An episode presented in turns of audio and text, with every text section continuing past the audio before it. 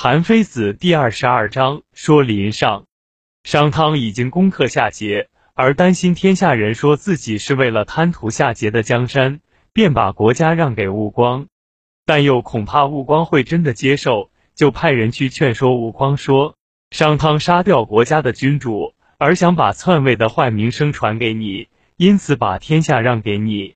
吴光于是投河自杀。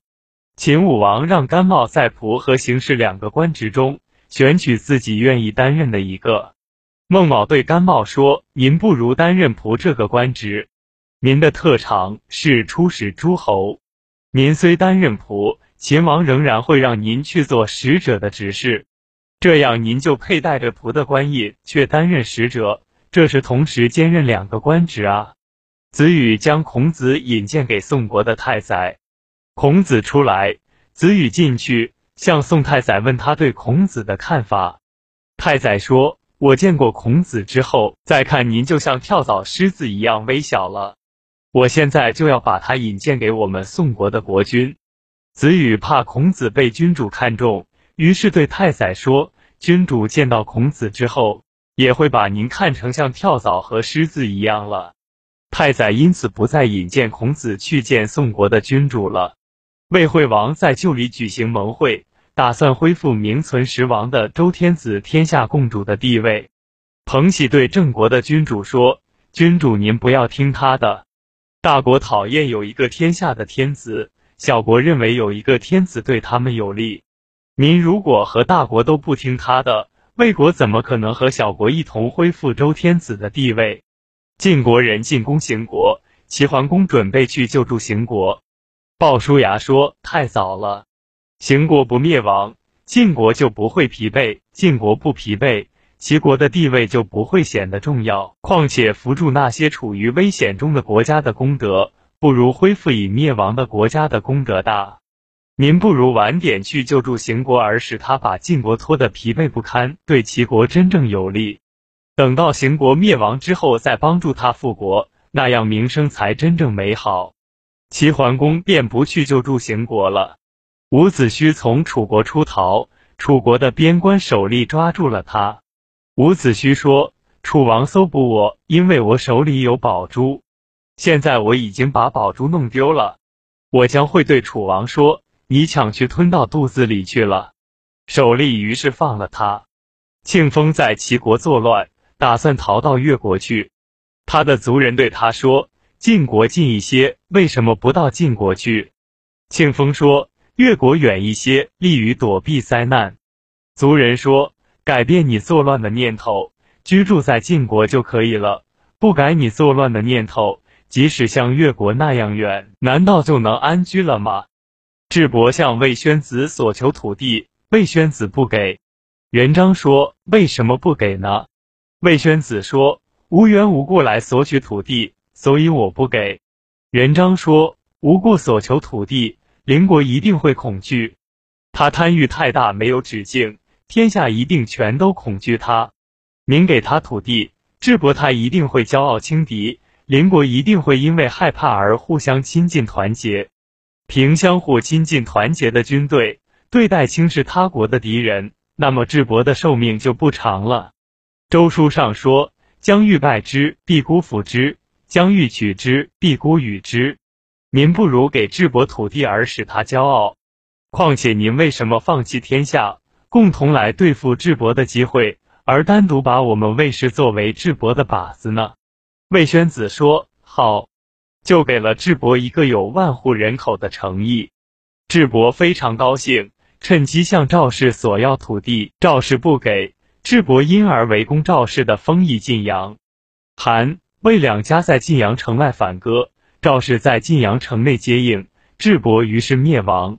秦康公花了三年时间来修筑游乐的高台。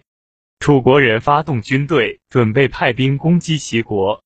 任王说：饥荒会招来兵祸，疾病会招来兵祸，劳役会招来兵祸，政治混乱会招来兵祸。民修筑高高的土台花了三年时间。现在楚国发动军队准备攻打齐国，下臣我担心他们攻打齐国只是虚张声势，而把袭击秦国作为实际目标，不如提防他们。秦国派兵防守东部边界，楚国人停止了行动。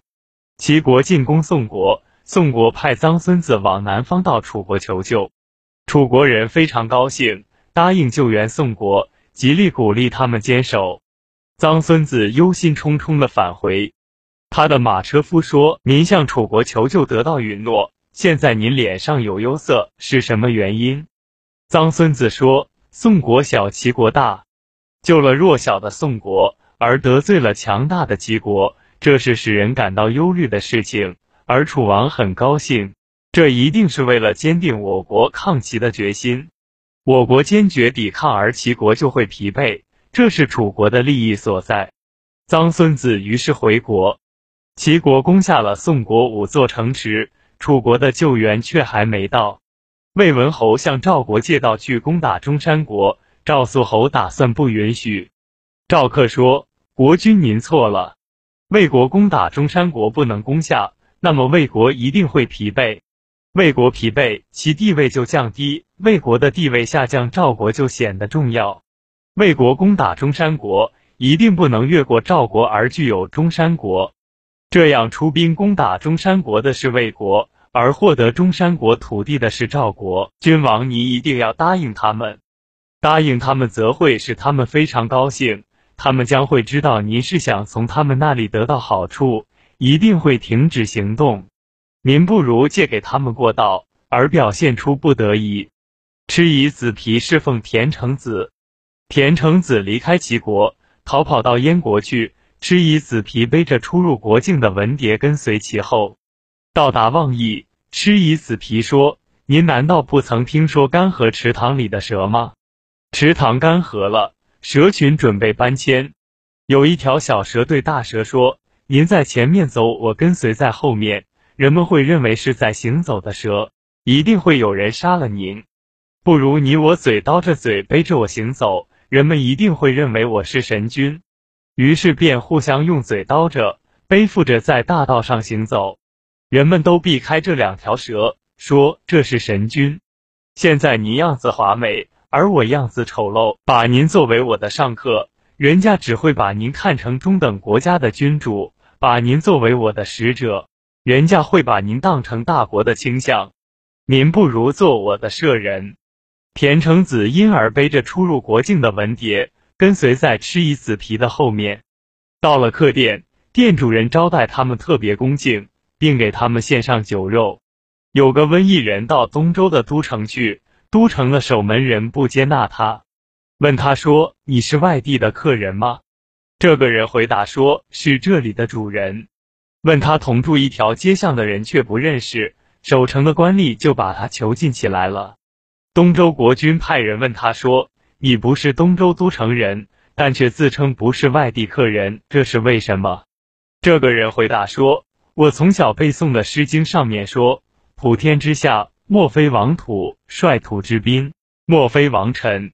现在您是周天子，我是天子的臣民，难道有做天子臣民而又成为他的客人的道理吗？所以我说我是主人。君主派来的人便把他放了。韩宣王对鸠留说：“我想要同时重用公仲朋和公叔拜婴，可以吗？”鸠留回答说：“不可以。晋国任用六卿而国家被瓜分。”齐简公任用田成子和看止而被杀，魏国同时任用公孙衍和张仪而丢失了河西地区。现在大王您同时任用公仲鹏和公叔拜婴，他们中力量大的就会结成私党，力量小的会借用其他诸侯国的势力。群臣中有人在国内树立私党，对君主傲慢；有人结交外敌来分割土地，那么大王的国家就危险了。少季妹醉酒后睡觉，丢失了他的皮衣。宋国的君主说：“醉酒足以丢失皮衣吗？”少季妹回答说：“夏桀因为醉酒而丢了国家，而康诰说无以酒，以酒就是常常喝酒，常常喝酒，天子就会失掉天下，一般民众就会丧失性命。”管仲、齐彭跟随齐桓公前去攻打孤竹国，春天去，冬天回，迷失了道路。管仲说：“老马的智慧可以利用，便放开老马在前面走，自己跟随在后面。结果找到了路，走到山里时没有了饮水。席鹏说：“蚂蚁冬天住在山的南面，夏天住在山的北面。蚂蚁洞口的土堆高一寸，而地下八尺就有水。便沿蚂蚁洞掘地，终于找到了水。凭着管仲的聪明和席鹏的才智，遇到他们所不知道的问题，不宜把老马和蚂蚁当成老师，认为难堪。现在的人不懂得用他们愚笨的心去学习圣人的智慧，不也是错误吗？”有人献给楚王长生不死的仙药，传递官拿着药往宫里去。楚王的侍从问道：“可以吃吗？”传递官说：“可以。”侍从便夺过药吃掉了。楚王非常生气，派人来杀这名侍从。这名侍从让人去劝说楚王：“我问传递官，他说可以吃，我因此就吃掉了。这说明我没有罪，而罪过在传递官。”况且那位客人献的是长生不死的仙药，我吃掉了仙药，而大王杀了我，这说明那仙药是死药，这是客人欺骗大王。您杀死没有罪的人，而证明客人在欺骗大王，还不如放了我。楚王于是就没有杀他。田四欺骗邹国的国君，邹国国君准备派人杀掉他。田四害怕，告诉了惠师。惠师拜见邹国国君说。如果有人来见您，就闭着一只眼睛，您怎么办？邹国国君说：“我一定杀了他。”惠子说：“如果是一位瞎子，两只眼睛都闭着，您为什么不杀他？”邹国国君说：“他是不能不两只眼睛都闭着。”惠师说：“田四这个人在东边欺骗齐王，在南边欺骗楚王。田四对欺骗人这个行为。”就像瞎子不能不闭眼睛一样，是出于天性。您何必怨恨他？邹国国君便不再派人去杀田四了。鲁穆公的儿子们，有的到晋国去做官，有的到楚国去做官。李举说：“从越国借人来救溺水的孩子，越人虽然很会游水，但溺水的孩子一定不会得救。失了火而后从海里取水来救火，海水虽然很多。”火一定不会被扑灭，因为远水救不了近火。现在晋国和楚国虽然强大，但齐国这个敌国是鲁国的近邻，鲁国的患难恐怕救不了吧？延绥和西周君主不和，西周君主很忧虑这件事。冯举说：“延绥任相，而韩悫受到韩国君主的器重，不如对韩悫行刺，那么韩国君主一定会认为是延绥干的。”张潜任韩国的相，病重将死。功臣吴正揣了三十块金币前去探望。过了一天，韩国君主问张潜说：“如果您死了，叫谁来代替您呢？”张潜回答说：“功臣吴正重视法治而敬畏君主，尽管如此，他不如公子使我得民心。”张潜死后，韩国君主便任用功臣吴正为相。乐阳担任魏国将领，进攻中山国。他的儿子在中山国，中山国的君主烹杀了他的儿子，送来他儿子的肉汁。乐阳坐在军帐中，吃下这些肉汁，吃完了一杯。魏文侯对赌师赞说：“乐阳为了我的缘故而吃下了他儿子的肉。”赌师赞回答说：“他的儿子都能吃下，还有谁不能吃？”乐阳从中山国作战回来。魏文侯奖赏了他的军功，而怀疑他的用心。孟孙氏从前猎获到一头小鹿，让秦西巴带上它回家。小鹿的母亲跟在后边啼哭，秦西巴不忍心母鹿的哀啼，而把小鹿放回了母鹿身边。孟孙氏回来后，到秦西巴那里索要小鹿。秦西巴回答说：“我不忍心，而将它放回到了母鹿身边。”孟孙氏非常生气，把他赶跑了。过了三个月，又召回秦西巴，让他做自己儿子的师傅。孟孙氏的车夫说：“您过去将他治罪，现在又召回来做您儿子的师傅，这是为什么？”孟孙氏说：“他对小鹿都不忍心，何况对我的儿子呢？所以说，智巧和诈伪不如笨拙和诚实。乐阳因为有功而被怀疑。”秦西巴因为有罪而更受信任。曾从子是善于鉴别剑的人。魏国国君怨恨吴国国王。曾从子说：“吴王喜好剑，我是为鉴别剑的工人，我请求去给吴王鉴别剑，拔出剑来给吴王看，借机替你把他杀了。”魏国国君说：“你之所以这样做，不是因为义，而是为了利。吴国强大而富足，魏国弱小而贫困。你一定要去，我恐怕你被吴王利用来对付我。”于是把他赶跑了。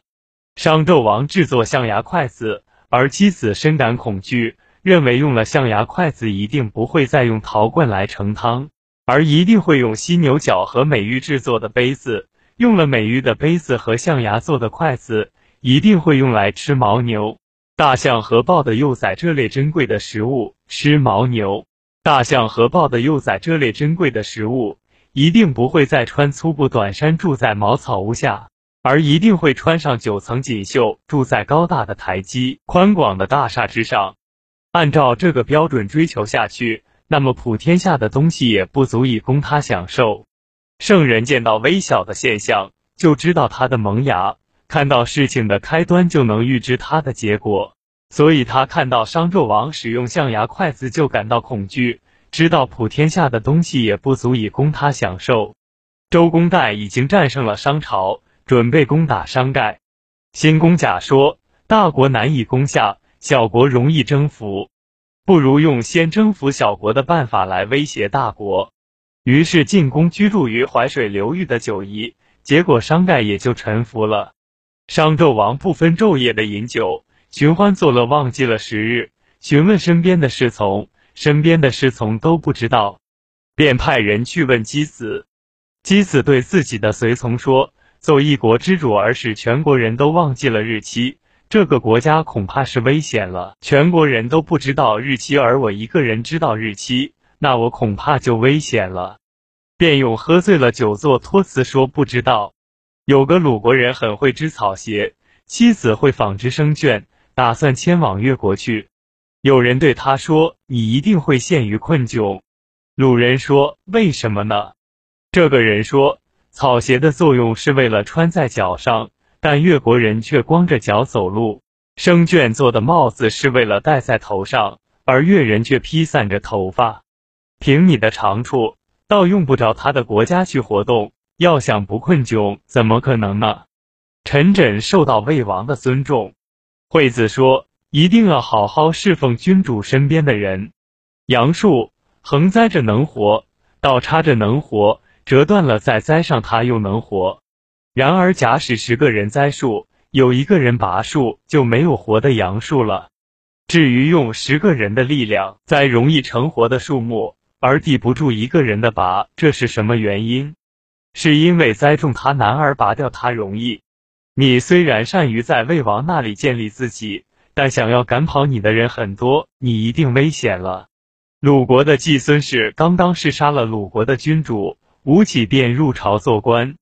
有人对吴起说：“人死的时候，当死的时候流血，血流尽后便皮肉枯缩。”皮肉枯缩后就成为残骸而化为尘土，等到化为了尘土就不能作怪了。现在季孙氏就像人刚刚死去开始流血，他后面的变化恐怕还不可知吧。吴起因而离开鲁国去了魏国，席思弥去会见田成子，田成子和他一同登上高台四面眺望，三面都一览无余。向南眺望，席思弥家的树遮蔽了视线。田成子也没有说话。席思弥回到家里，派人去砍树，斧头刚砍了几道口子，席思弥就制止了砍伐。他身边的随从说：“你怎么变得这样快？”席思弥说：“古时的谚语有这样的话：视力能看到深潭里的鱼不吉利。田成子将要做大事，若我显示出我知道他的秘密，我就一定危险了。不砍掉我家园里的树。”没有什么过错，知道了他人所不愿说的秘密，这个罪过可就大了。于是就不砍树了。杨朱经过宋国东部的一家客店，店主人有两个妾，那个长得丑的受尊重，而长得美的被轻贱。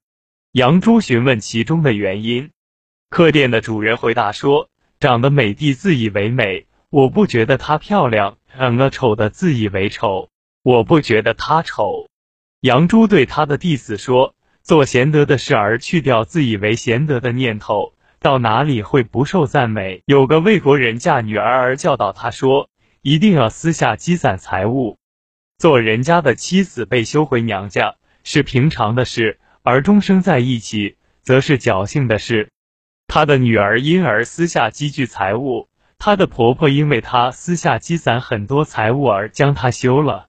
这个伟人的女儿所带回来的财物，加倍的超过了他给女儿的嫁妆。这个父亲不后悔自己教育女儿的错误，而自以为增加财富很聪明。现在处在官位上的臣子都是这类人。鲁丹三次游说中山国的君主而不被接受，于是散发五十金给侍奉君主身边的侍从。再次去拜见中山国君主，没开口说话。君主就赐给他酒食。鲁丹从宫中出来，没有返回馆舍，就离开了中山国。他的马车夫说：“你回过头再去谒见时，君主才开始和我们交好，为什么要离开呢？”鲁丹说：“因为别人的话而对我好，也一定会因为别人的话加罪于我。”还没有走出国境，中山国的公子就重伤他，说他是为赵国侦探中山国的。中山国的君主便搜捕他，治了他的罪。田伯鼎喜欢养士人，因而挽救了他的君主。白公胜喜欢供养士人，却在楚国作乱。他们的喜好养士人是一样的，他们养士人的目的则不相同。公孙有自己砍掉脚，而使百里奚获得了秦穆公的敬重；树雕自宫而谄媚齐桓公。这两个人对自己用刑是相同的。但他们对自己用刑的目的则不同。惠施说：“疯子朝东跑，追赶他的人也向东跑。他们都朝东跑是相同的，他们朝东跑的原因则不同。所以说，对于做同样事情的人，不能不考察他们不同的动机。”